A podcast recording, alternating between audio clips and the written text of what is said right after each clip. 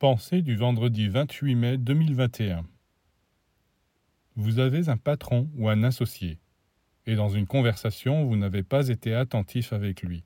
Vous avez dit quelques mots malheureux. Alors, ça y est, les relations sont rompues. Il vous renvoie, et voilà des procès, des dépenses. Vous dites que vous allez réparer, mais là aussi, ça vous coûtera énormément.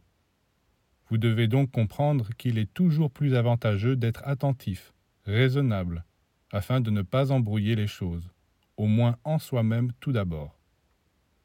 Au dehors, bien sûr, il y aura toujours du désordre, des conflits.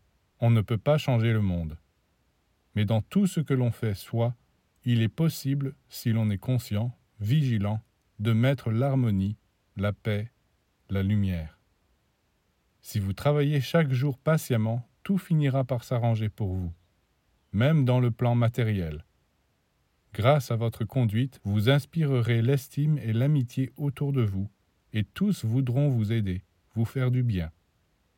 Et oui, par l'attention, par la sagesse, on résout beaucoup de problèmes.